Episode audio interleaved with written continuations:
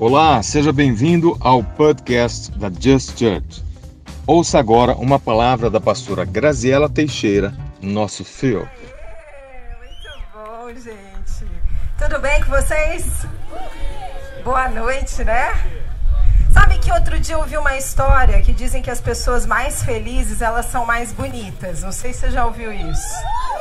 Aí, ó, tem gente já se manifestando, né? E que em cada três pessoas, sempre uma é a mais bonita de todas. Então, quer ver? Olha para a pessoa que está do seu lado direito. Não é ela, não? Então, olha para que está do lado esquerdo. Também não é? Então, só pode ser você. Aê! Mas agora olha para alguém que está do seu lado de verdade e fala assim: Uau, como você tá gato hoje. Aliás, você emagreceu, hein? Você tá magrinho, magrinho. O que aconteceu? Muito bom, né, gente? Glória a Deus. Quantos querem ser libertos de fortalezas hoje? E se eu te dissesse que Deus não faz nada sem avisar os seus profetas, você acredita nisso?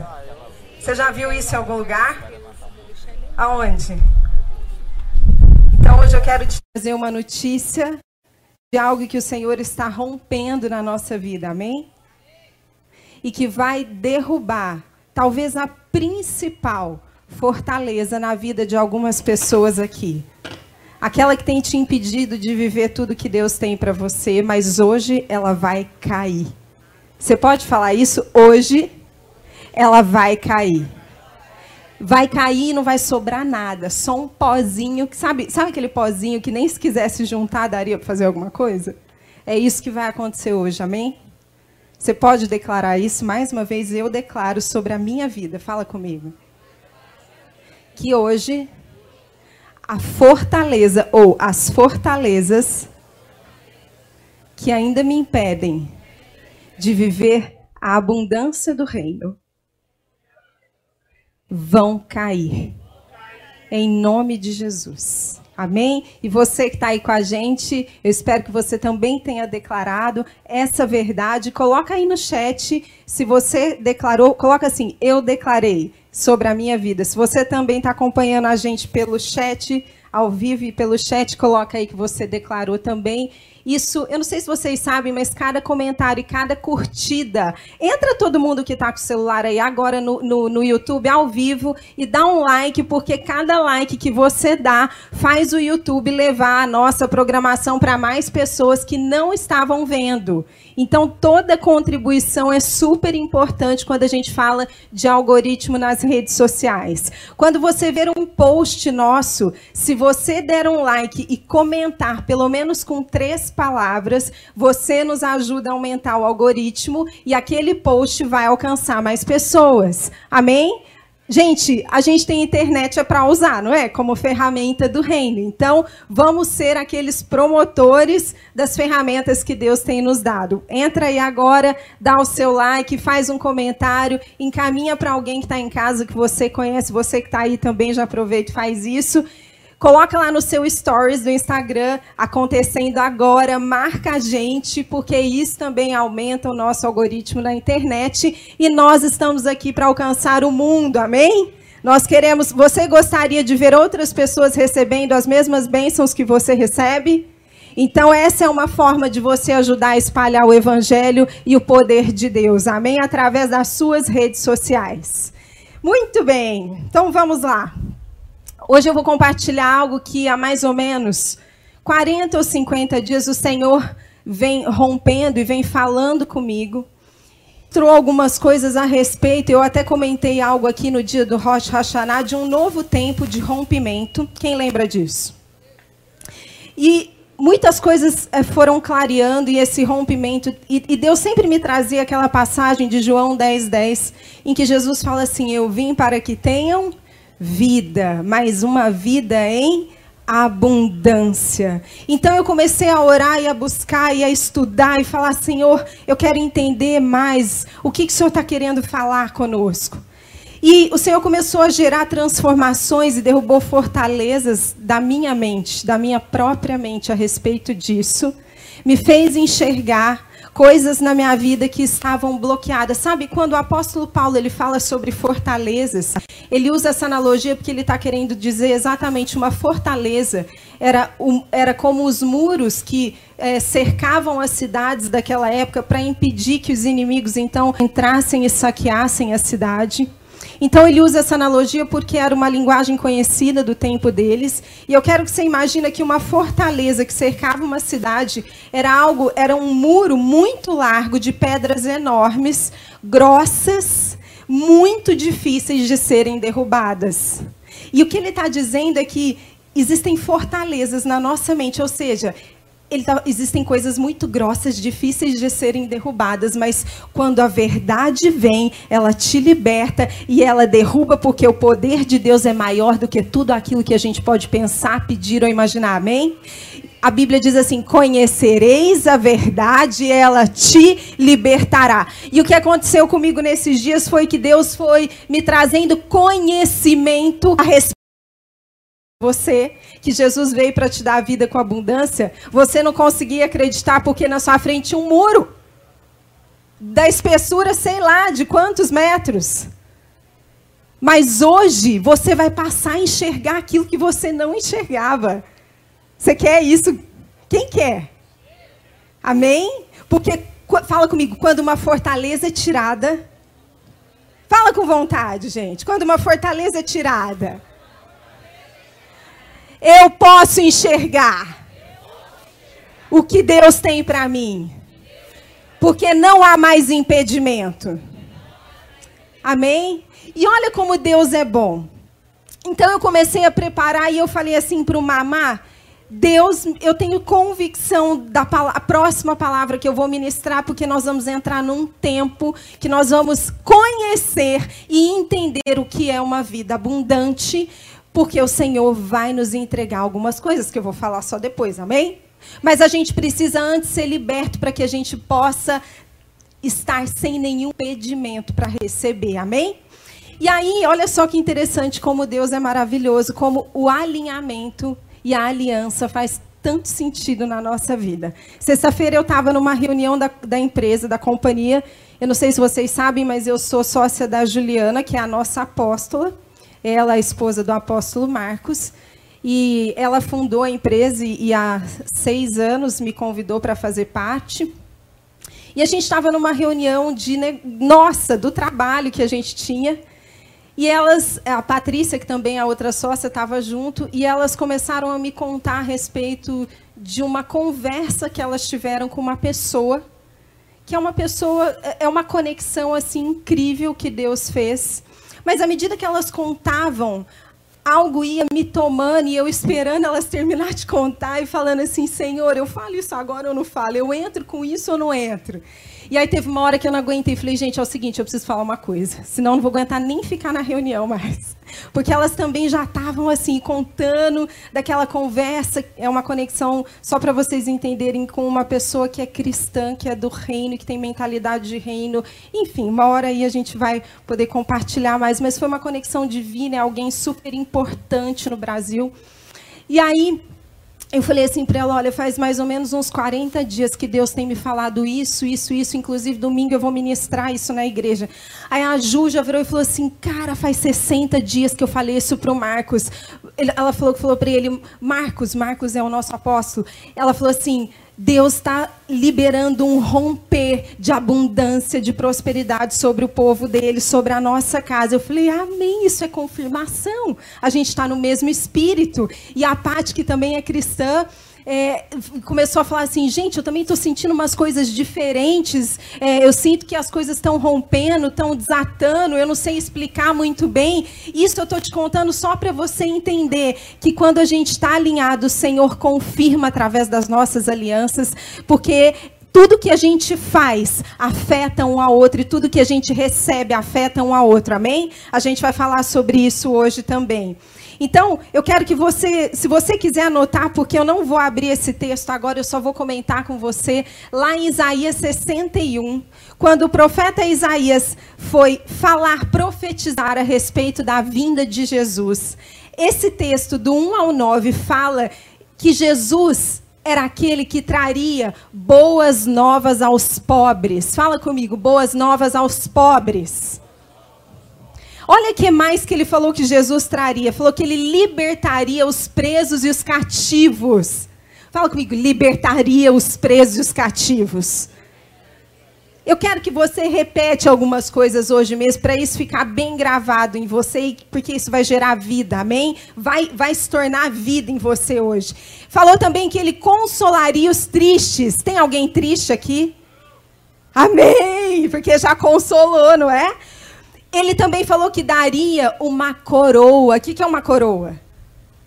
Uma coroa é símbolo do quê?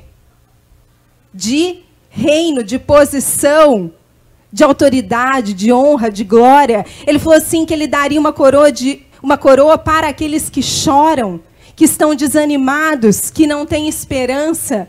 Ele também falou que colocaria vestes de louvor no lugar do desespero. Você conhece alguém que está desesperado? Talvez não seja você, mas eu provavelmente você conhece.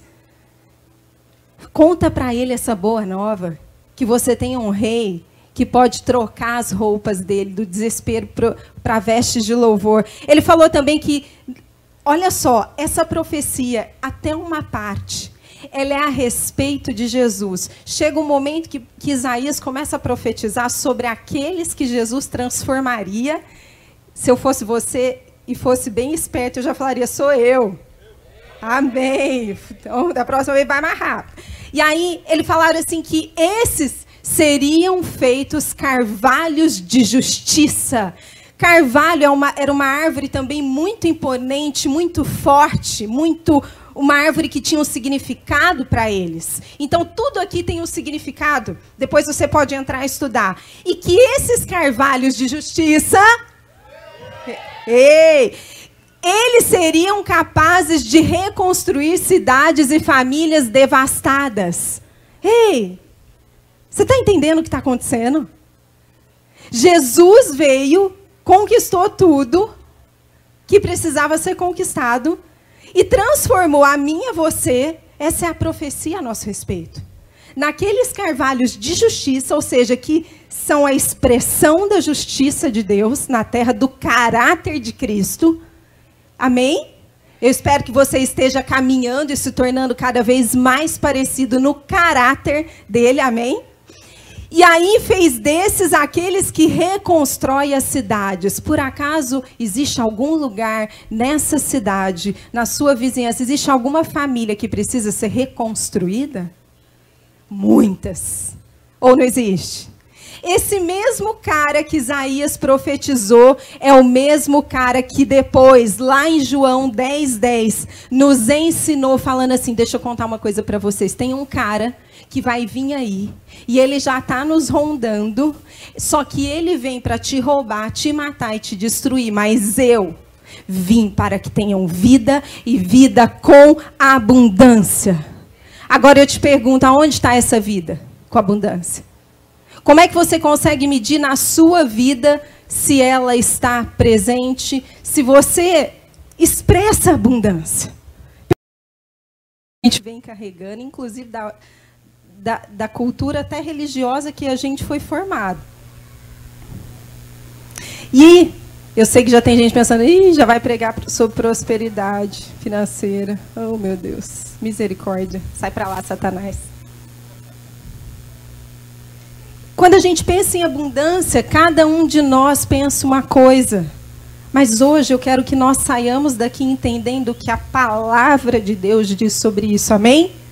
para que a nossa forma de pensar não seja moldada aos padrões do mundo, porque só assim você experimenta a boa, perfeita e agradável vontade de Deus. Quando a sua mente é transformada de acordo com a mente dele. Então a gente está aqui, toda vez que a gente está aqui, a palavra dele nos renova para que a gente possa experimentar um pouco mais. Você quer experimentar um pouco mais da agradável vontade de Deus? Então fala assim para ele, Senhor, Tira tudo que não é teu hoje, mesmo que doa. Derruba essas muralhas, porque eu quero ser livre. Fala para ele aí do seu lugar. Lá em 2 Coríntios, Paulo fala que ele se fez pobre. A gente cantou isso aqui hoje. que ele se fez pobre para que nós nos tornássemos ricos. Está escrito na sua Bíblia. Eu quero que você imagine assim: Jesus é Deus. Naquele momento, antes dele vir para a terra, ele era Deus. A casa dele é o céu, não é a terra.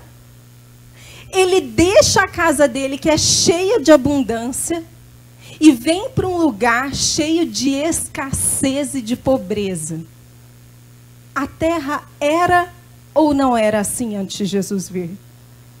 Até poderíamos dizer, a terra ainda é assim. É ou não é?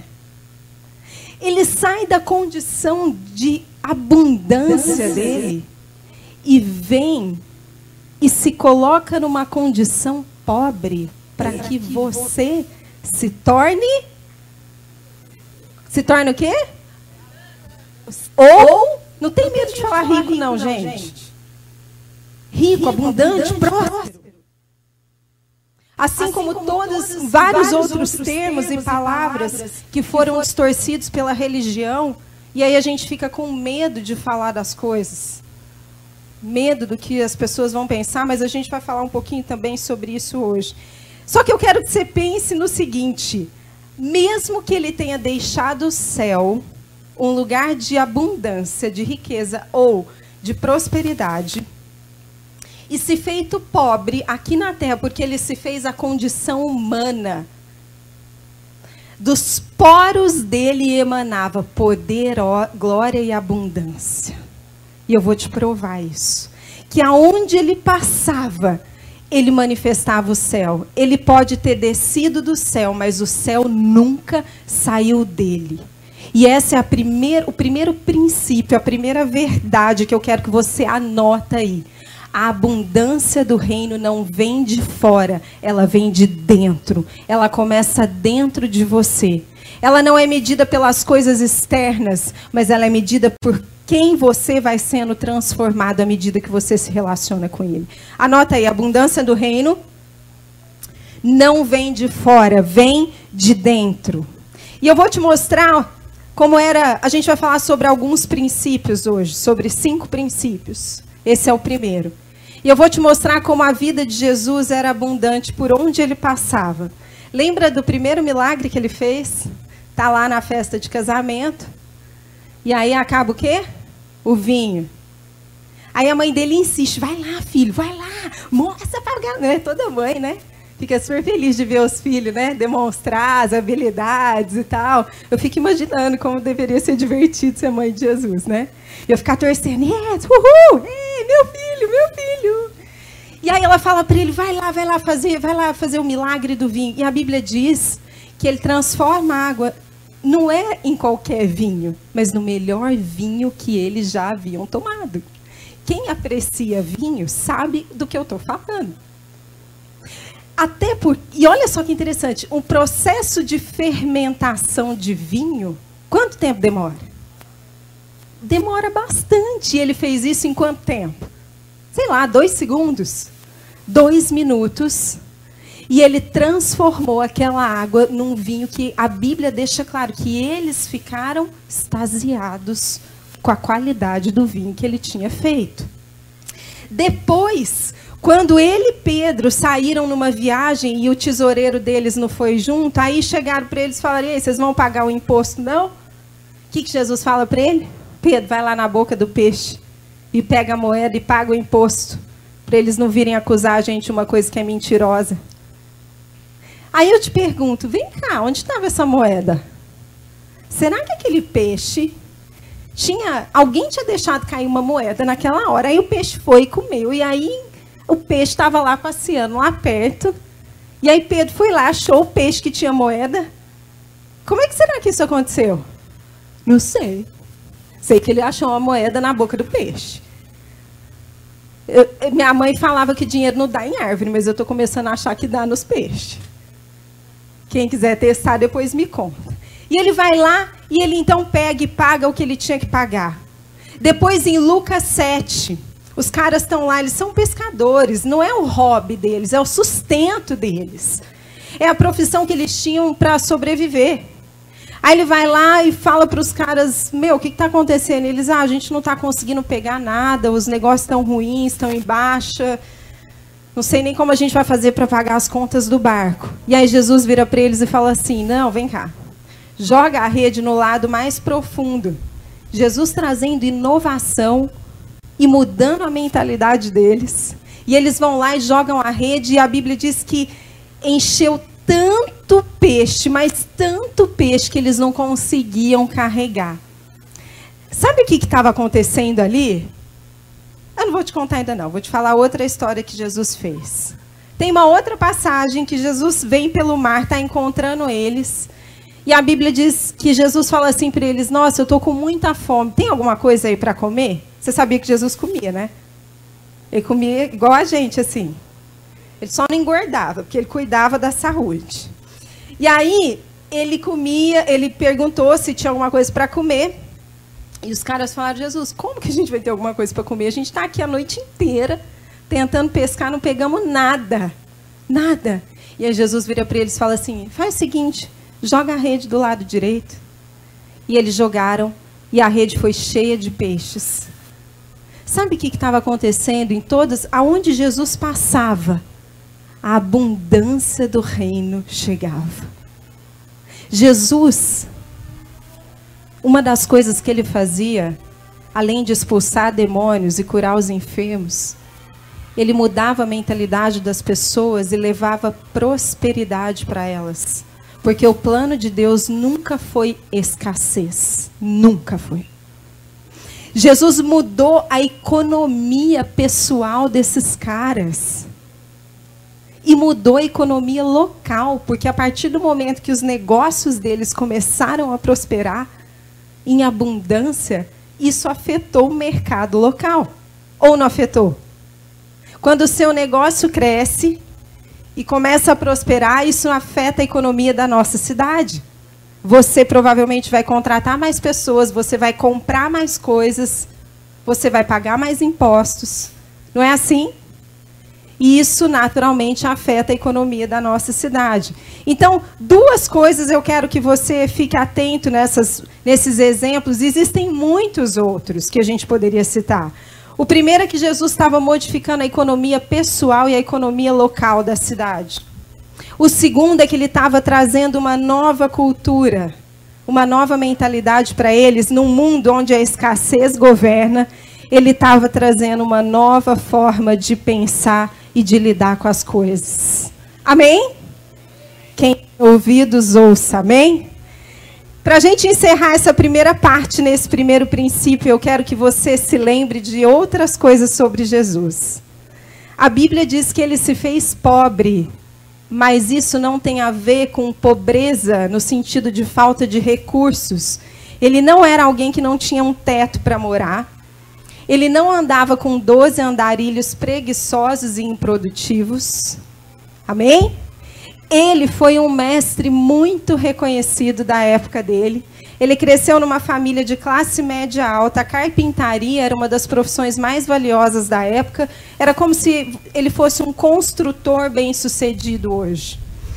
Ele teve um ministério bem-sucedido. O nascimento dele foi algo super importante até os governantes ficaram alvoroçados na época do nascimento dele, ficaram preocupados e tomaram medidas radicais. Você sabe disso. Mandou matar um monte de criança na tentativa de matá-lo. Outra coisa que aconteceu, Deus estabeleceu uma estrela que seguia o nascimento dele. Cara, quem, quem queria ter uma estrela assim? Só para você. Ai, que legal, né? E aí Deus estabeleceu uma estrela e mandou três magos profetas. Existem alguns historiadores, a Bíblia não fala sobre isso, que eles eram reis e tem até o nome deles. Eles eram homens muito sábios. E o que eles levaram para Jesus eram é, eram elementos que tinham uma simbologia profética, mas que também tinham um valor monetário muito grande. Ele foi presenteado com coisas valiosas. Porque quando alguém tem valor, a gente honra com coisas boas, amém? Você crê nisso? Ou você dá um presente de qualquer jeito para o seu cônjuge? Ou você dá um presente para as pessoas que te abençoam de qualquer jeito? Se você dá de qualquer jeito, você precisa mudar a sua mentalidade e hoje você está aqui para isso. Amém? Então, Jesus, ele foi, ele se fez homem numa terra de escassez e pobreza. E lembra que o primeiro princípio que eu trouxe para você é que a abundância não vem de fora, ela vem de dentro. Tudo que Jesus fazia era a manifestação de quem ele era em Deus, do relacionamento que ele tinha com Deus, de todos os princípios, valores e forma de pensar que Deus tinha, ele levava para onde ele passava. E assim ele ia trazendo transformação, libertação, cura. Ele ia estabelecendo novos padrões de como as coisas deveriam ser tratadas, de como os relacionamentos deveriam ser tratados. É ou não é assim? Todos os evangelhos mostram Jesus estabelecendo os princípios e a verdade a respeito da cultura do reino de Deus. Fala para a pessoa que está do seu lado: a abundância do reino não vem de fora, ela começa dentro de você. Não adianta nada você ser próspero no modelo humano e natural que tem a ver com recursos, se você não tiver o coração de Jesus transformado. Amém? Até porque prosperidade não tem a ver com dinheiro. Já já a gente vai falar mais sobre isso. E eu vou te contar uma história. Eu não sei se você conhece, tem um cara que chama Elon Musk. Ele é um empreendedor revolucionário aí da nossa geração. E um dia ele estava dirigindo o carro dele na estrada em Los Angeles e conta a história que ele parou, sentou no para-choque, muito frustrado. Ele estava frustrado com o tanto de tempo que ele perdia para se deslocar de um lugar para o outro. E enquanto ele pensava sobre isso, ele começou a imaginar soluções e ele começou a ter uma ideia de construir túneis subterrâneos na cidade de Los Angeles. O Davi que sabe melhor, mas tem um tipo de túnel desse que chama Hyperloop para poder transportar as pessoas de um lado para o outro. Bom, Passado algum tempo e depois de um investimento aí de bilhões de dólares, ele então começou a testar o Hyperloop no estacionamento da empresa dele, que é a SpaceX. Agora eu quero que você imagine a, a, revolução que isso pode causar no mundo à medida que isso der certo e for sendo liberado. Mas não foi só esse feito que ele fez.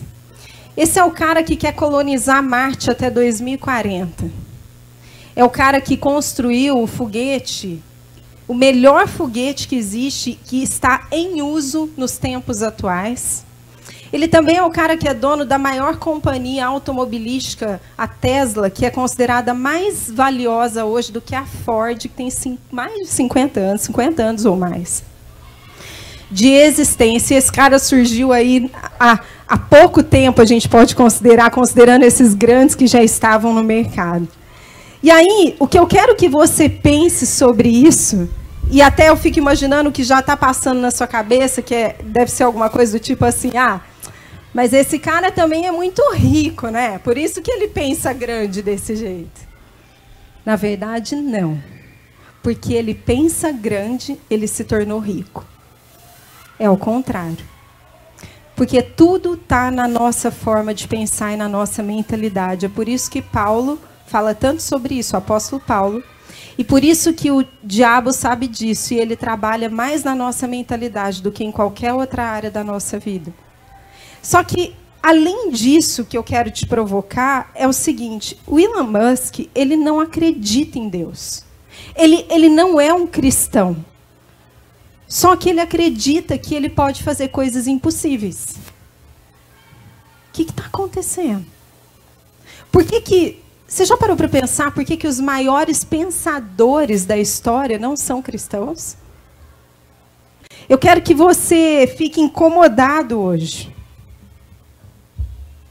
Como é que pode você, sendo cristão, tendo o próprio Criador do universo dentro de você, o Espírito Santo habitando em você, a mente de Cristo, e pensar tão limitado. E um cara que não tem isso, que foi criado por Deus, mas ainda não conhece essa natureza dele, não recebeu o Espírito Santo dentro dele, mas porque a essência dele, de alguma forma, sabe disso. Um cara que não tem o espírito dele ativado, a palavra acompanhando ele, pensa no impossível. E a gente muitas vezes não acredita que Deus pode curar alguém de uma enfermidade.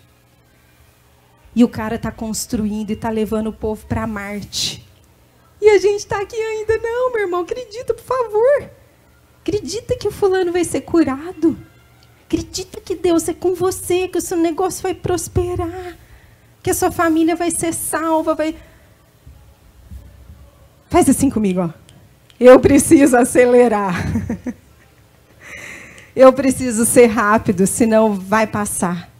Vai passar e eu vou te dar mais algumas informações. Sabe o que, que aconteceu? A gente parou de sonhar e de se arriscar. A gente ficou tão preocupado. É, é ter menos. Ser humilde não é ter menos, querido. É pensar menos em você. Isso que é ser humilde. A gente também definiu que pessoas espirituais. Ah, deixa eu contar. Um dia, né? Tá lá, acho que era Pedro e João. Alguém me ajuda aí se eu estou fazendo confusão dos nomes. E eles estão andando, aí eles estão passando, tem um cara doente. Não, cara doente não, cara pedindo esmola. O que, que eles falam? Então, sabe quem é meu amigo? Prata e ouro a gente não tem, a gente é pastor. Mas o que a gente tem, a gente te dá. Era para vocês rirem, gente. Obrigado, Vitor. Gente, o Vitor, ó, vou contar uma coisa para vocês. Hoje eu trouxe a minha pró o meu próprio encorajamento, tá? Então eu vou de vez em quando falar, é isso aí, pastora Grau, uh! mas o Vitor, ele é o cara, gente. Ele é o encorajador das pregações. Viu, Vitor? Obrigado. É que é tão gostoso quando vocês se manifestam, a gente se sente livre para ir mais. Amém, gente? Eu preferia que vocês fossem os meus encorajadores, tá? Ei, uhul. Até esqueci. Por que, que eu contei essa piada que não ficou engraçada? Porque é essa mentalidade que a gente tem, principalmente se você é espiritual, você não pode não pode prosperar, e agora eu estou falando de coisas materiais, mas não é sobre isso que eu estou falando. Está entendendo? Só que eu preciso falar disso porque tem a ver. Você não pode porque pecado. Outro dia eu vi uma história de um pastor, ele estava numa viagem indo para Israel, sentado com um cara do lado dele. E ele compartilhando dos sonhos dele, ele falava assim, cara, esse pastor falava assim, cara, eu tenho um sonho, mas eu, eu, e eu queria ser também um empresário muito bem sucedido, porque Deus me deu uma visão de resgatar as crianças que são vendidas como escravas sexuais. E cada uma custa 3 mil dólares. Se eu for rico, eu vou comprar essas crianças e vou resgatar elas e vou transformar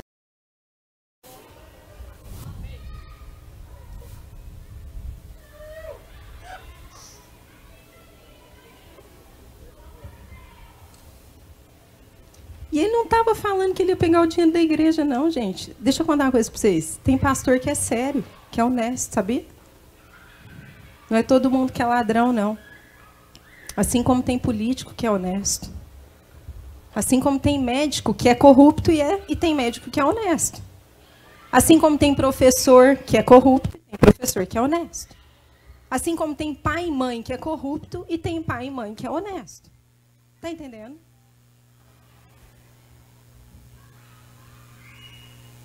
Em 67, um cara, ele nem é muito referência, mas eu creio que o Senhor quer falar. Quantos sabem que o Senhor ele usa qualquer coisa para falar com a gente? Ele já usou até uma mula. Isso é um bom sinal para eu brincar. É, ele já usou. Paulo falava que ele lia as coisas, os, os poetas da época, os escritores. A gente tem que ser sábio e reter o que é bom, amém? E aquilo que não fere os princípios de Deus. Tudo bem? Em 67, tem um cara, ele foi conhecido como o rei do jazz, e ele chamava Louis Armstrong, tá certo, Camila? Cadê minha professora, my teacher? Ele, ele foi um cara que teve uma infância muito difícil. O pai dele abandonou a família quando ele era pequeno. A mãe se tornou prostituta para poder sobreviver. E aos 11 anos ele deu um tiro no menino e foi parar num reformatório, enfim. E depois ele acabou se encontrando na música e a vida dele, de certa forma, foi resgatada por causa disso. E ele viveu numa época em que o mundo era é, pós-guerra, mas ainda não tinha sido, as coisas não estavam sendo ainda totalmente recuperadas. Era um momento de muita guerra civil, a luta pelos direitos civis, muito racismo, ele era negro. E a história conta que ele, ele, se, ele se encontrou tomado, movido por essa luta. É, eu quero que você imagine que o mundo estava numa atmosfera extremamente negativa. Se não me engano, nessa época, nessa geração, inclusive, os Estados Unidos eles lançaram a estratégia do Superman. Não sei se você sabe, acho que o pastor Marcelo já contou isso aqui. E eles lançaram um super-herói que representava os Estados Unidos, por isso que ele tem todo aquele uniforme que você conhece para levar esperança para o povo americano, porque eles não tinham mais no que se apegar, as pessoas estavam desistindo de viver, porque elas não tinham mais esperança. E aí esse cara era um cara que ele não é um cara referência para nós, ele teve muitos, muitas escolhas erradas. Mas eu quero que você receba isso como algo além do que ele fez de errado. Não sei se depois ele se converteu, não achei essa informação. Mas ele tinha uma visão do mundo, assim como eu te contei do Elon Musk, ele tinha uma visão do mundo diferente naquela época.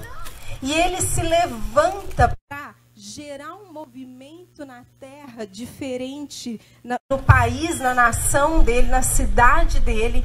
Ele se levanta para fazer as pessoas abrirem os olhos, porque havia um espírito de desesperança, de terrorismo, de, de que o mundo ia acabar, de que as coisas não iam mais dar certo.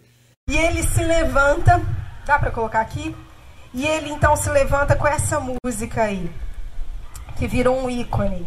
Com certeza você conhece. Eu quero te provocar a pensar, cara, existe um espírito aterrorizando a terra, dizendo para você que tá tudo um caos e que vai acabar, não vai dar certo. O, ontem, hoje é domingo, ontem a gente conversava com uma família, um, amigos nossos que são cristãos e estão em missão lá no Canadá, e eles contavam para a gente exatamente isso, falando assim, gente, vocês estão sentindo e percebendo como esse espírito que veio com o nome de Covid, de, de COVID né, usando essa estratégia, veio para colocar as pessoas dentro de casa com medo? Ele falou que lá no Canadá as pessoas estão apavoradas. Elas literalmente assim vivem constantemente com medo. Ele conversa com pessoas cristãs que, que, que estão até hoje extremamente apavoradas, não querem sair de casa, não querem encontrar ninguém. É, estão com muito medo de pegar a doença, estão com muito medo de perder todas as coisas, estão com muito medo de passar fome, necessidade, e vivem essa constante ansiedade e estresse. Então, olha só, esse espírito está dizendo assim no mundo: não faça planos, porque as coisas vão piorar. E hoje eu tive que usar um Louis Armstrong para te dizer, cara, até ele acredita que não é crente, que não é isso. Acreditava na época dele. Ele conseguiu olhar para o mundo e ver um mundo que é maravilhoso. Sabe por que, que o inimigo ele traz essa mensagem hoje? Porque ele quer te sabotar. Ele não quer que você avance. Mas eu vim aqui te trazer a, as lentes do Criador. Amém? Para que você possa ver através dos olhos dele, não daquilo que você ouve a mídia te dizer. Amém? Cê lembra do Elon Musk, o mesmo cara que eu citei? Ele estava um dia lá no TED Talks. TED Talks é uma plataforma de palestrantes importantes. E aí o entrevistador chama ele uma hora no canto e fala assim para ele, ô Elon, sei lá como é que ele chama ele, né? Cara, por que, que você quer colonizar Marte? E aí ele respondeu assim: Eu quero acordar todo dia com esperança para o futuro. Parece que esse cara está pregando a nossa mensagem. O que, que é o Evangelho? Boas notícias. Esse cara tem visão de futuro. Ele acredita num mundo melhor. E, e mais, ele não só acredita, ele está fazendo algo para o mundo ser melhor. Na visão dele, o que ele faz é para que o mundo seja melhor. Ou a tecnologia não melhora e facilita a nossa vida? Claro que sim. E não vamos entrar na discussão que é do diabo ou que tem coisa que faz mal. Claro que tem. Gente, tudo que é em excesso faz mal, tá bom? Tudo. Não é só a tecnologia. Tá? Pensa comigo agora, quando os filhos de Israel, eles foram levados cativos na Babilônia por 70 anos, Jeremias, olha o que, que esse profeta profetizou para eles. Porque sou eu que conheço os planos que tenho para vocês, diz o Senhor. Planos de fazê-los prosperar e não de lhes causar dano, planos de dar-lhes esperança e um futuro. Esse é o segundo ponto que eu quero que você grave. Anota aí, eu quero ver você anotando. O segundo ponto é. bem na hora, né? Abrace um futuro esperançoso. Abrace um futuro esperançoso. Gente, vamos lá. Você acha que. Por que, que Deus ia perder tempo usando os profetas dele para falar sobre um futuro que não vai existir? Deus não é bobo. Agora eu quero que você se imagine no Titanic. Quem conhece o Titanic? Quem conhece o filme Titanic? Você está lá no Titanic e o Titanic começa a afundar, você recebeu a notícia, a gente está junto. Você acha mesmo que nessa hora eu ia conseguir te convencer a cuidar dos talheres, das louças chiques, caras, a não deixar quebrar? Você acha que eu ia te convencer disso? Claro que não, né? Porque você ia estar desesperado para procurar um jeito de sobreviver, que o barco estava afundando. Mas deixa eu te falar uma coisa.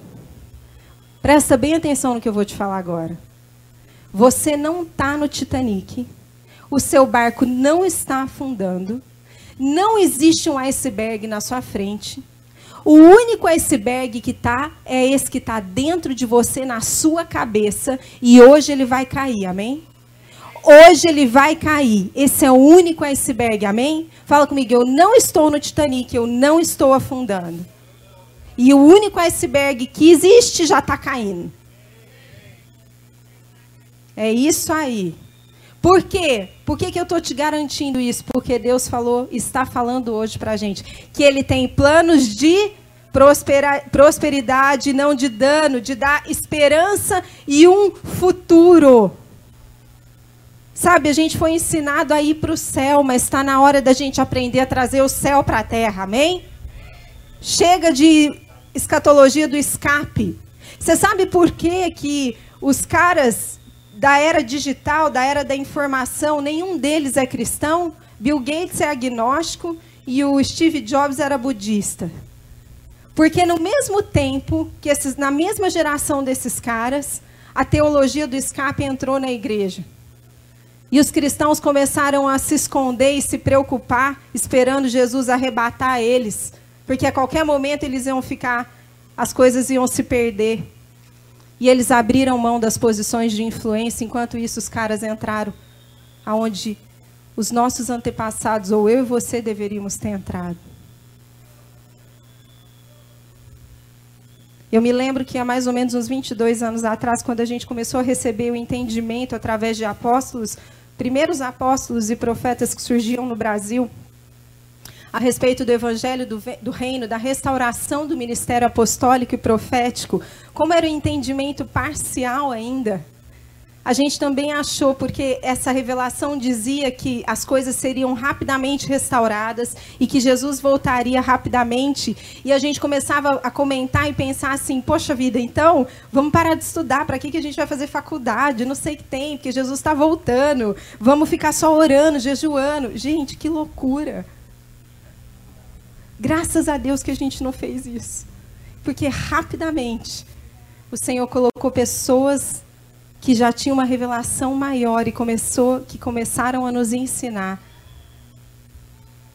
a visão maior, mais completa do reino. E a gente começou a entender que o reino era para viver em vida e que nós fazíamos parte, nós éramos chamados, nós, todos esses que estavam ouvindo e nós, todos que estamos, amém?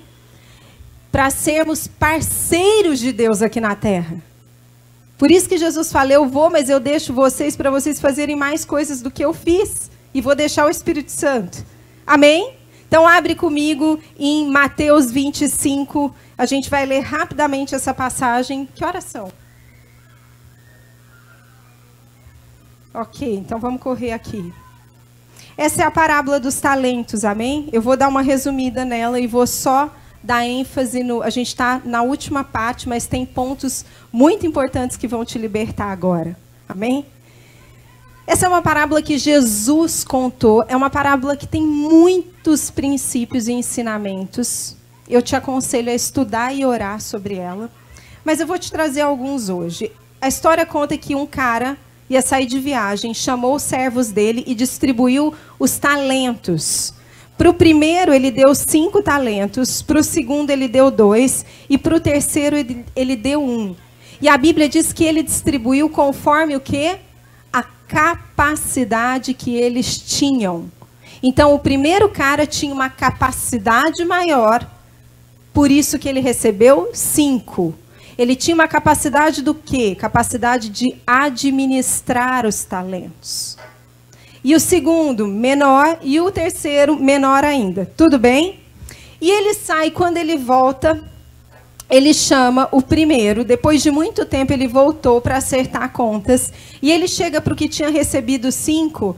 E o cara fala assim para ele: Ó, oh, senhor, o senhor me deu cinco talentos. E olha só, eu ganhei mais cinco. E olha que esse senhor responde: Muito bem, servo bom e fiel. Fala comigo, fiel. A fidelidade é uma das principais chaves da prosperidade. Anota aí. Muito bem, servo bom e fiel. Você foi fiel no pouco, e eu porei sobre o muito. Venha e participe do quê?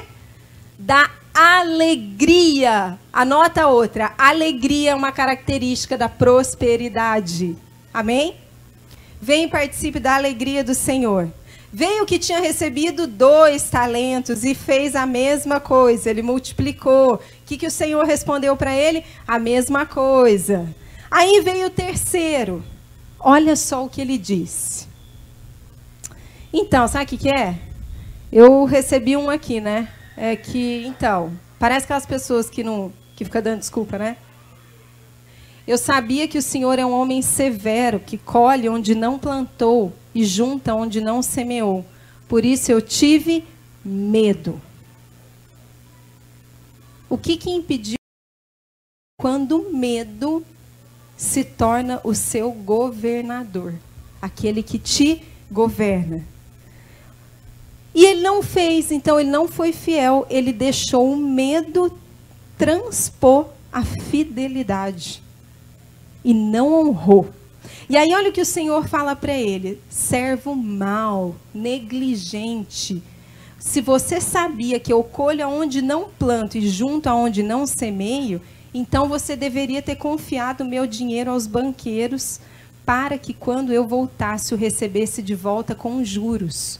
E aí sabe o que ele faz? Ele pega aquele talento e dá para quem? Tem mais. Por quê? Porque ele tinha mais capacidade de administrar. Tem um estudo que fala que um talento, se a gente fosse traduzir para o dinheiro hoje, equivaleria a 30 mil dólares. Então, quero que você imagine que um recebeu 3 é 5?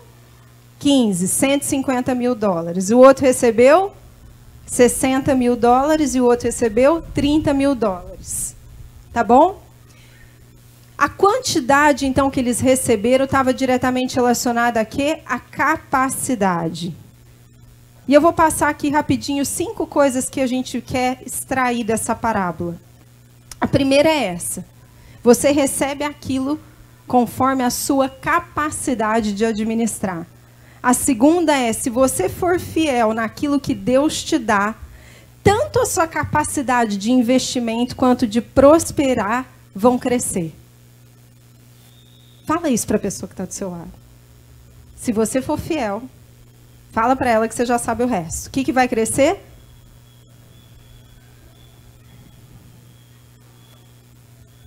Agora, o terceiro ponto é: Assumir riscos expande a nossa capacidade de prosperar.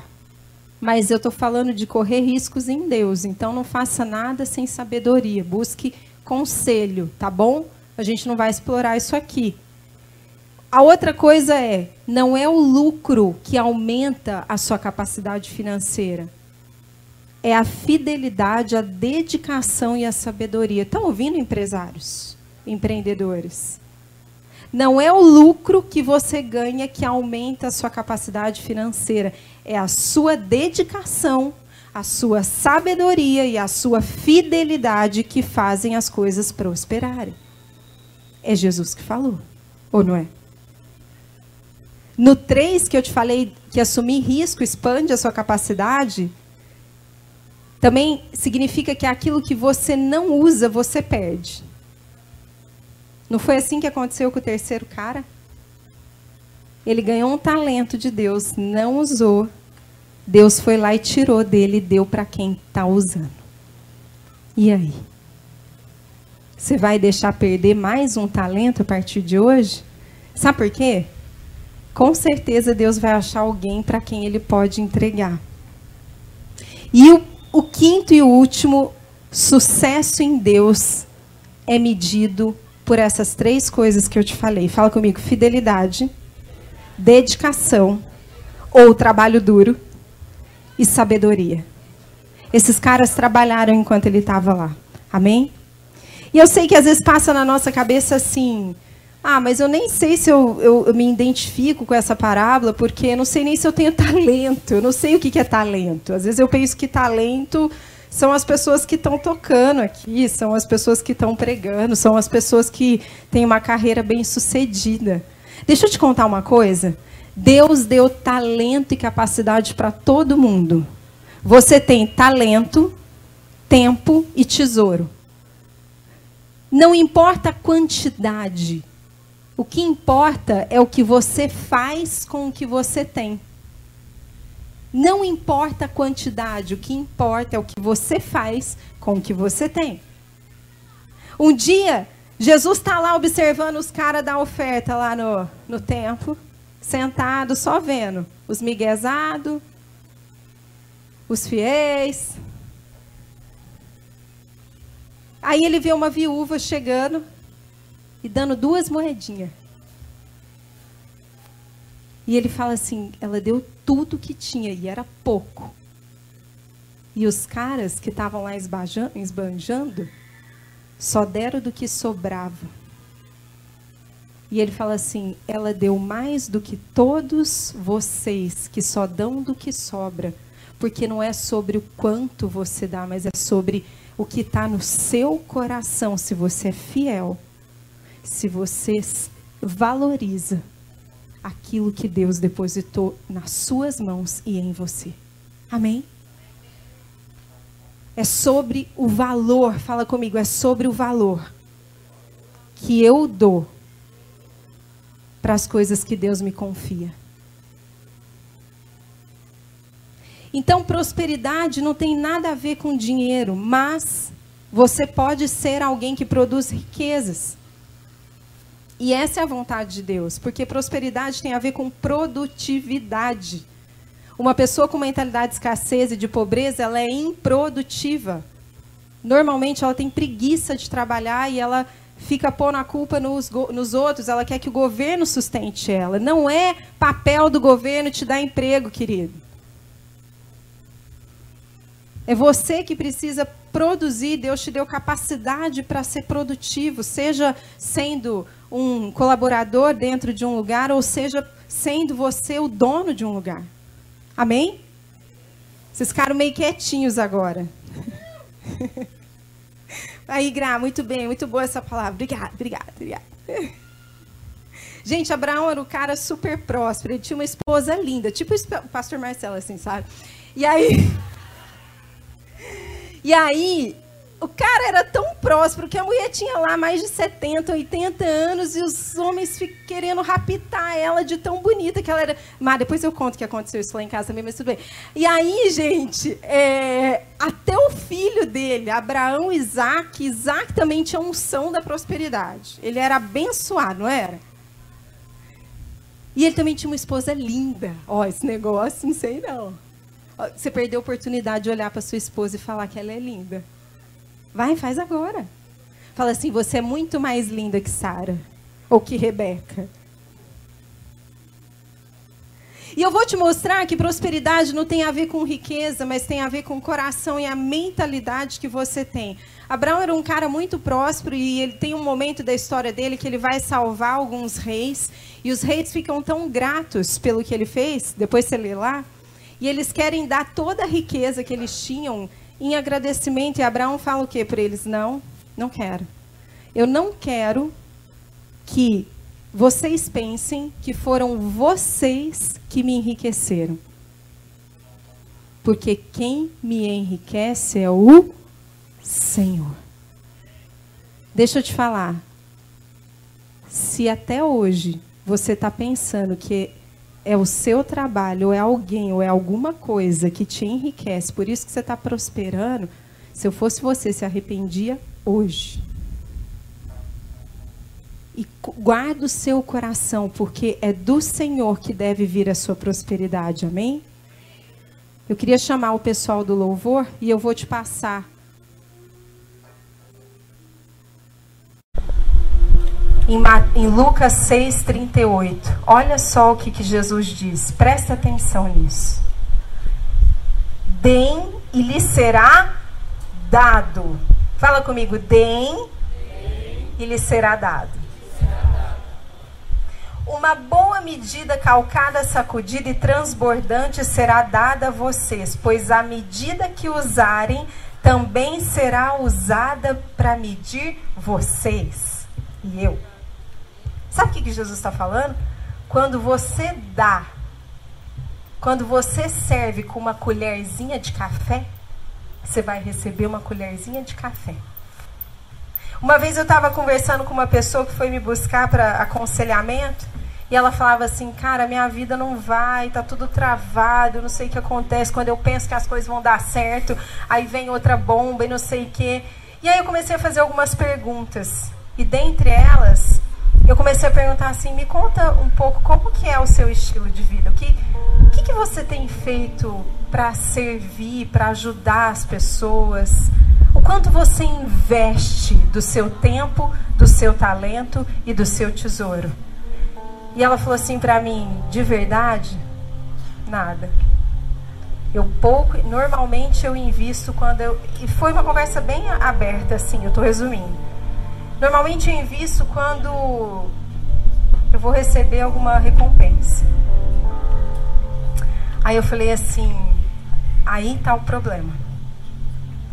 Porque você não vive um princípio bíblico.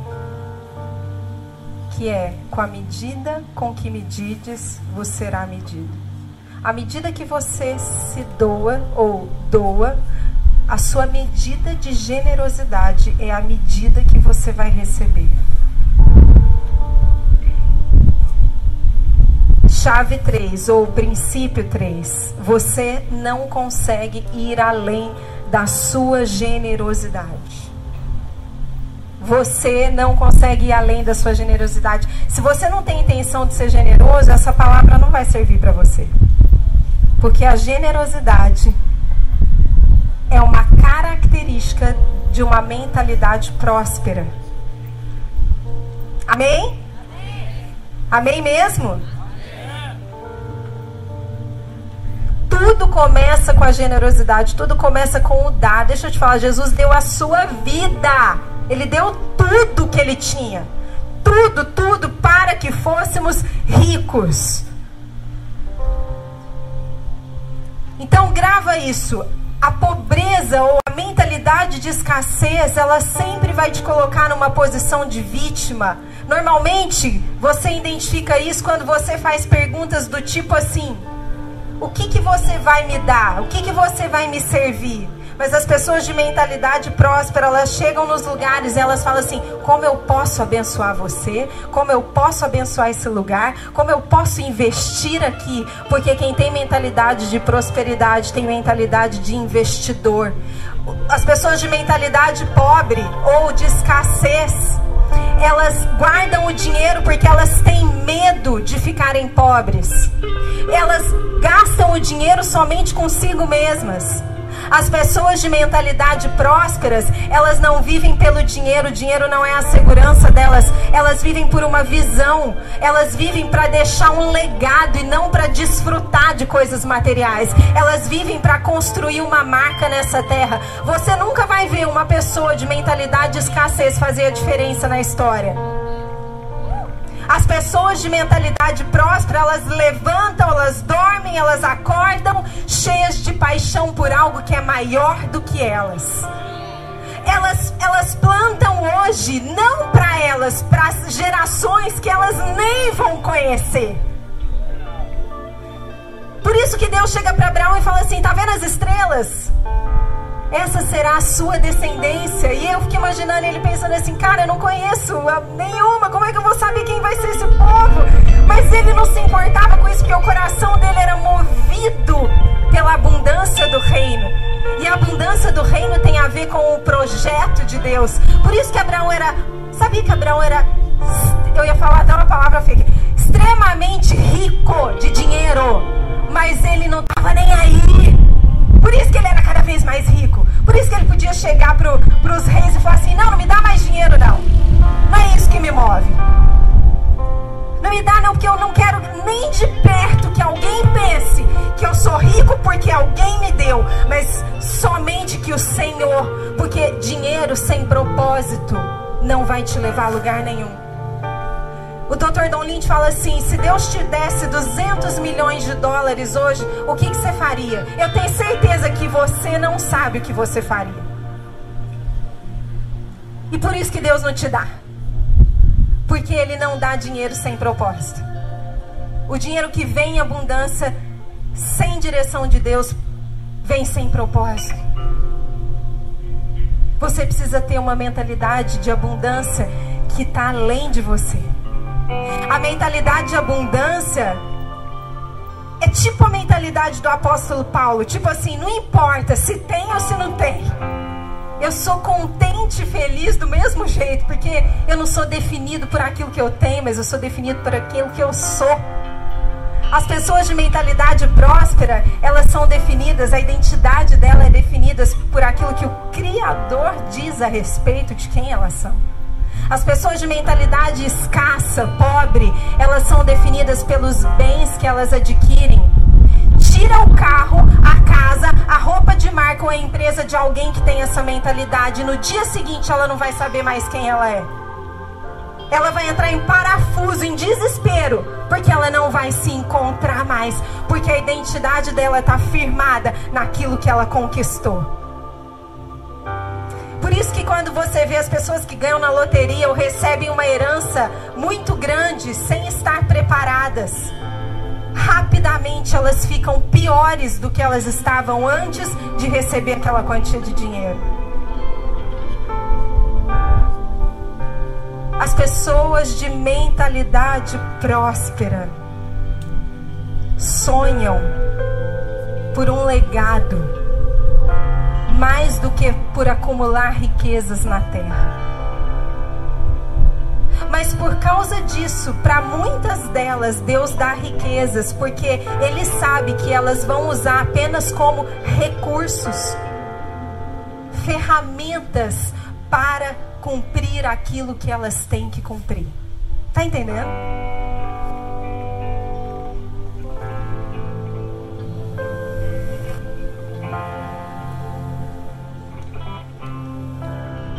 Eu quero deixar claro que eu não estou te falando que hoje ou amanhã a sua conta bancária vai ficar cheia de dinheiro, não.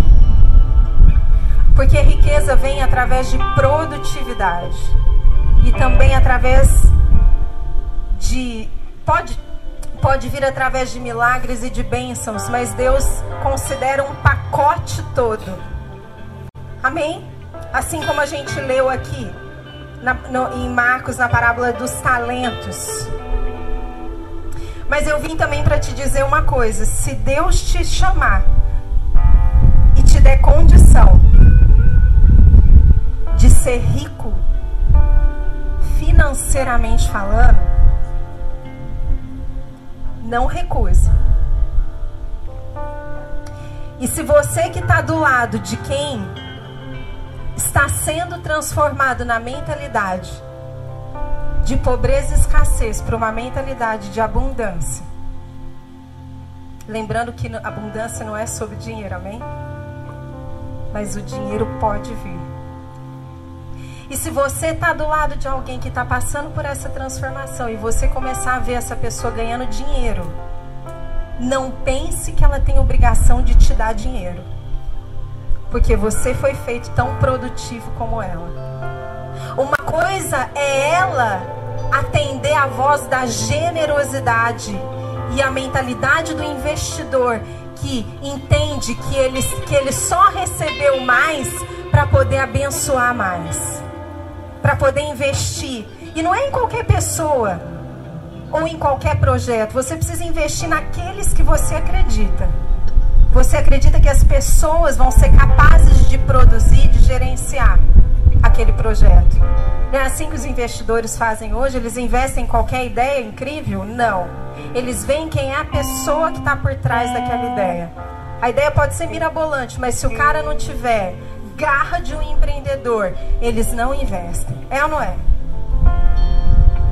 Então não fica com inveja e aí eu vou te ensinar outro princípio. Sabe por que, que Deus coloca pessoas, ou situações, ou histórias de pessoas que dão certo, que estão avançando, que têm mentalidade de prosperidade, para você saber que você também pode ter. É por isso que ele te mostra pessoas que são curadas de enfermidades, para você saber que você pode ser curado também. Então ele te coloca pessoas abundantes, com mentalidade de abundância, para te abençoar e te mostrar. Não julgue, amém? Aprenda, aprenda. Sabe, José ele foi levado para a casa de Potifar como escravo. Só que a Bíblia diz que Jesus, que Deus estava com ele. E José era um cara que tinha mentalidade de abundância. E a história conta que a casa do Potifar prosperou por causa de José lá dentro. Você já leu isso? Só que aí, passado algum tempo, a esposa dele acusou ele injustamente de assédio. E ele então vai para prisão. Chega na prisão. A Bíblia diz que Deus estava com ele. E a prisão ele foi colocado como chefe dos prisioneiros. Quando Deus estiver com você, as pessoas vão querer estar com você até na prisão. Porque aonde você está, a prosperidade, a abundância, a cultura dos céus vai fazer as coisas acontecerem. É isso que Deus falava para Abraão: Abraão, aonde você colocar a planta dos seus pés e a palma das suas mãos, minha bênção vai estar tá lá. Sabe por quê? Não é porque você é rico de dinheiro é porque você é uma bênção. E aonde você está, a minha bênção chega. Jesus chamou os caras e foi enviar eles para eles irem ministrarem nas casas e falou assim para eles: ó, oh, só que não leva dinheiro, não leva recurso, não leva nada, vai só vocês. E a casa que não receber a paz de vocês, vocês pegam a paz de volta e traz e vai embora. Sabe por que, que Jesus falou para eles não levarem nada? Para as pessoas terem a oportunidade de dar valor no que elas estavam recebendo. Para que elas então os abençoassem. Quanto vale quando alguém entra na sua vida e traz a paz que excede todo entendimento e a sua casa é restaurada? Quanto vale? E sabe por que, que Jesus fez isso? Porque ele sabe que aquilo que não é sacrifício para nós, a gente não valoriza. Tudo que é de graça, tudo que a gente não tem que dar alguma coisa que nos custa, a gente rapidamente desvaloriza. Rapidamente. Então Jesus falou, ele está ensinando um monte de coisa. E ele deixa claro: eu vim trazer, mas se vocês não quiserem receber, não tem problema, eu pego de volta para mim. Hoje eu vim te trazer libertação, mas se você não quiser receber, não tem problema, eu pego de volta para mim. E José tá lá na prisão prosperando.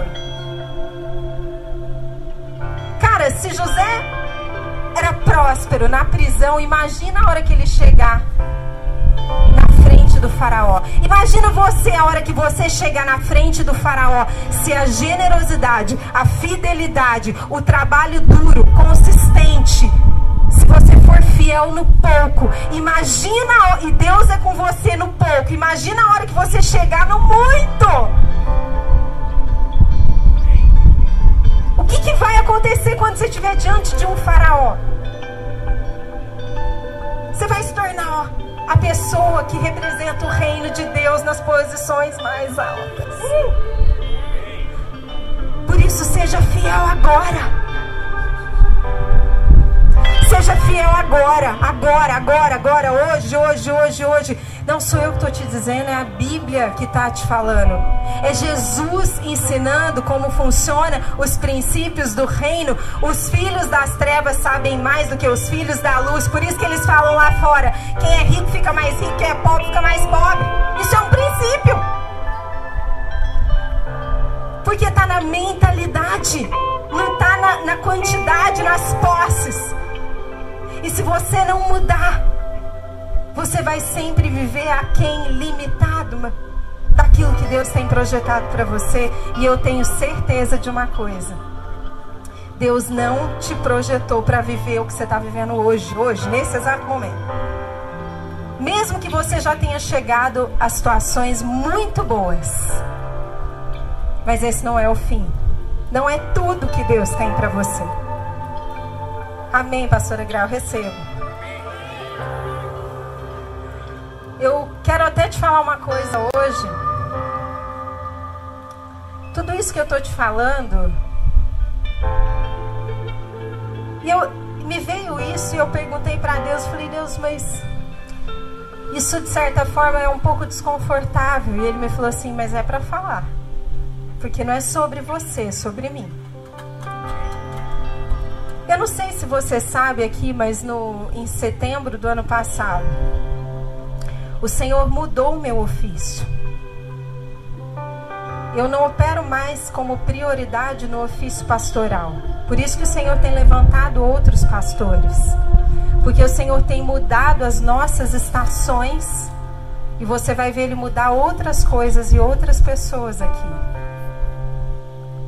O que eu estou te trazendo hoje, o que eu estou te falando agora no final. E o que a gente vai fazer agora é uma palavra de um profeta. E a Bíblia diz que quando nós honramos um profeta como um profeta, a gente recebe o galardão de um profeta. Se você não consegue acreditar ou ver isso, aquilo que eu tenho para entregar para você, para transbordar em você, vai voltar para mim. E, eu, e você já deve ter reparado que a gente não tem apego a título, né? Esse é um cuidado que a gente tem. Mas a gente sabe que muitas vezes a forma como a gente se comunica demonstra aonde está o nosso coração. E eu não estou te pedindo para você me chamar de profeta, mas eu quero que você saiba que esse é o manto que está sobre a minha vida.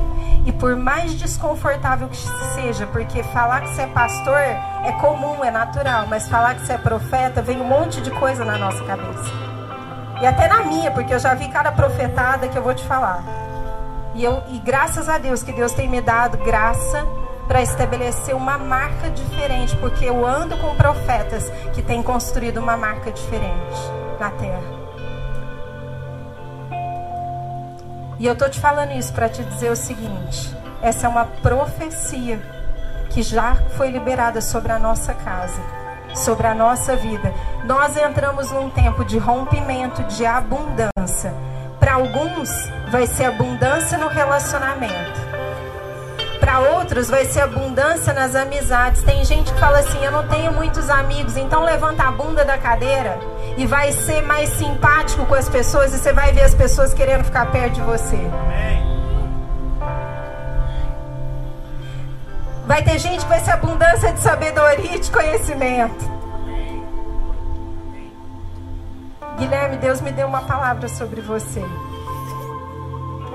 Deus me mostrou que Ele está te entregando hoje um talento, uma capacidade para prosperar. Houve um momento, eu sei que houve momentos na sua vida que você duvidou, que você não acreditou, que você ouviu coisas, talvez até dentro da sua própria cabeça mesmo, de que você não era capaz, de que você não, nunca conseguiria sair desse padrão que você tem alcançado, ou de um padrão médio para você. Mas eu vi claramente o Senhor falando comigo hoje na hora do louvor que Ele te chamou para coisas maiores e que Ele te capacita para ser alguém, um homem de negócios que vai além do que você imaginou. Ele vai te surpreender. E Ele vai te mostrar de forma concreta, tangível, que é Ele que te capacita. E eu declaro agora, porque eu vi também um medo que tomava conta e que te dava é, é, talvez uma sensação até de, de incapacidade, mas era como uma sensação até de inferioridade. Faz sentido? Mas hoje o Senhor está te gerando, está colocando dentro de você a força de um leão. e você vai se sentir tão confiante, tão confiante, mas isso não vai te fazer arrogante porque você já tem um coração humilde. E por causa disso o Senhor tem olhado para você. Mas você vai sentir tão confiante que a sua postura vai mudar, o seu jeito de andar e até de se vestir vai mudar. Porque você vai se sentir diferente.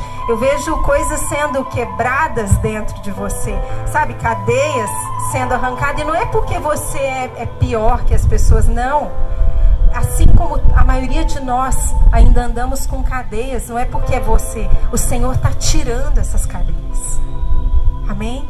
Eu ouço o Senhor me dizendo que cadeias que foram implantadas na sua geração passada, nas gerações passadas, e que trouxeram um padrão para você, dizendo que você não passaria do que os seus antepassados passaram. E eu declaro que isso é uma mentira porque a partir da sua geração, e eu sei que você tem tido sentimentos do tipo assim, por que, que só outras pessoas é, são reconhecidas muitas vezes e eu não consigo demonstrar aquilo que eu tenho, mas a partir de hoje você vai conseguir e as pessoas também vão reconhecer, amém? Faz sentido? Eu vejo o Senhor quebrando coisas e te dando liberdade. Você vai se sentir livre, o seu corpo vai manifestar. Você vai se sentir livre, você vai fazer coisas que você falava, cara, eu tava. Agora que eu tô vendo tanto que eu tava amarrado. E é isso, é esse sorriso. Esse sorriso, porque ele vai te encher de alegria. Sabe por quê? Porque as bênçãos de Deus não trazem dor e sofrimento. E você vai saber as bênçãos de Deus. Você vai saber quais são, porque elas vão te trazer alegria. Muita alegria, paz. Muita paz e liberdade. Amém? Hoje, o seu padrão geracional está sendo transformado. A sua linhagem vai contar uma história diferente da, do, da sua família. E eu não estou dizendo que a sua família contou uma história ruim, tá? Mas eu estou dizendo que eles vão além do que eles fizeram. porque o Senhor está marcando a sua vida hoje. Está marcando a sua vida hoje. E até o jeito que você está hoje, eu sei que é esquisito, mas talvez Deus vai te mostrar, te falar sobre isso. Que você está vestido hoje tem a ver com o novo jeito que Deus vai te levar. Ele vai mudar tudo na sua vida. Amém? Pai, eu declaro que tudo aquilo que vem do teu coração se estabeleça agora, em nome de Jesus. Que essa abundância, essa transformação venha para que o teu filho, através da geração dele, através da linhagem dele, em nome de Jesus, nós declaramos que tudo aquilo que é teu se cumprirá para a honra e glória do seu nome, Senhor. Amém? Fica de pé comigo que eu quero orar com você.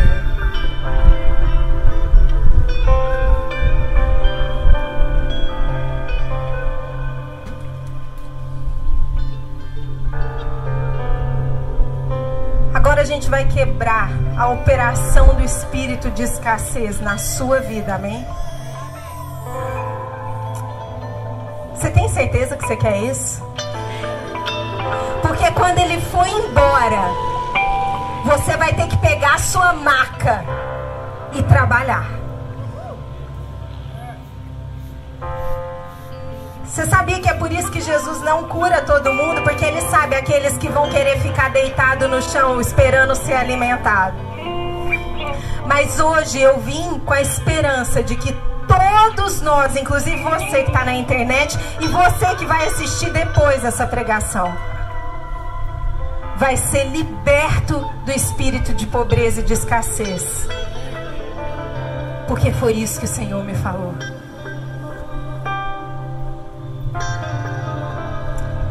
Mostrou contratos sendo assinados, cheques com valores altos. Eu não vou falar o valor aqui, mas ele me mostrou valores.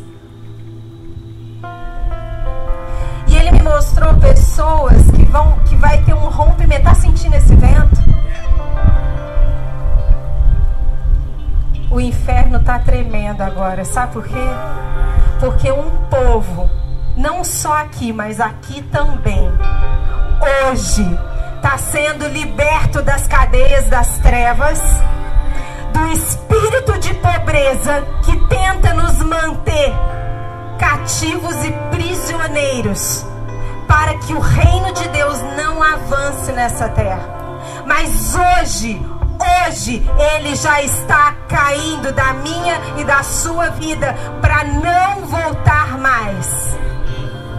Se você se mantiver fiel, firme, constante, preenchendo a sua casa, ele não vai voltar mais. Pode anotar no seu celular e a data de hoje que eu te falei isso, para você lembrar. Ele não vai voltar mais se você se mantiver vivendo aqueles princípios que a gente trouxe.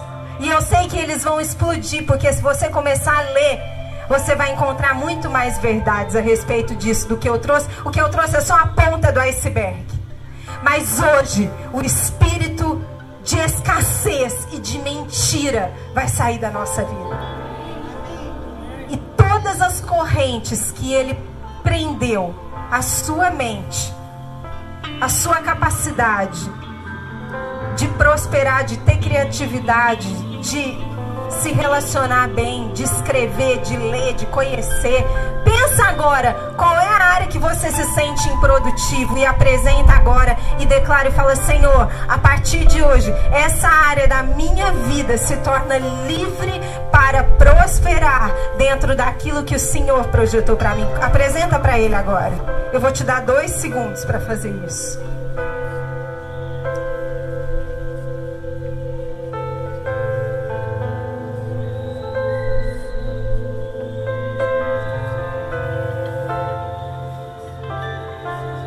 Agora eu quero que você coloque a mão no seu coração e você vai declarar comigo. Mas você vai declarar com vontade. Você vai declarar com fé. E gente de fé fala forte. Fala com toda a sua alma, com todo o seu corpo, com todo o seu entendimento. Amém? E você vai falar: espírito de pobreza eu ato você da minha vida agora. Eu declaro que tudo que você plantou em mim até aqui está morto. Eu declaro a minha linhagem livre de toda e qualquer influência sua e, da, e do seu time, do seu exército, dos seus demônios. Pode falar isso. Eu declaro que eu tenho uma aliança com aquele que é o Criador de todo o universo. Portanto, a unção do enorme está sobre mim. E aonde eu coloco a minha capacidade, eu chego, a abundância do reino chega. Porque eu tenho a mente de Cristo, eu tenho uma aliança com o eterno. Portanto, tudo que eu falo prospera. Eu sou saudável. E tudo que é saudável cresce. E a partir de hoje, a minha carreira, os meus negócios, os meus relacionamentos, a minha vida espiritual, os meus talentos, os o meu tempo e o meu tesouro recebem a bênção do Senhor. E eu declaro que eu sou abençoado. Por isso que aonde eu vou, coisas acontecem. Famílias são restauradas. Famílias são reconquistadas. Casamentos são unidos de novo. Pessoas saem da pobreza e se tornam economicamente prósperas. Porque eu sou uma bênção. E eu carrego o abençoador. Por isso, mais uma vez eu declaro que o espírito de pobreza, a mentalidade de escassez, nunca mais encontrará lugar na minha vida. Eu sou definido por aquele que me criou e não pelas coisas que eu tenho. Não importa o que acontecer, nada nem ninguém vai me roubar essa verdade. Em nome de Jesus. Amém? Dá uma salva de palmas para ele. Muito obrigado por acompanhar. Continue ouvindo e sendo edificado aqui no nosso podcast ou através do nosso YouTube. Lembre-se de compartilhar com seus amigos e sua família. Deus o abençoe.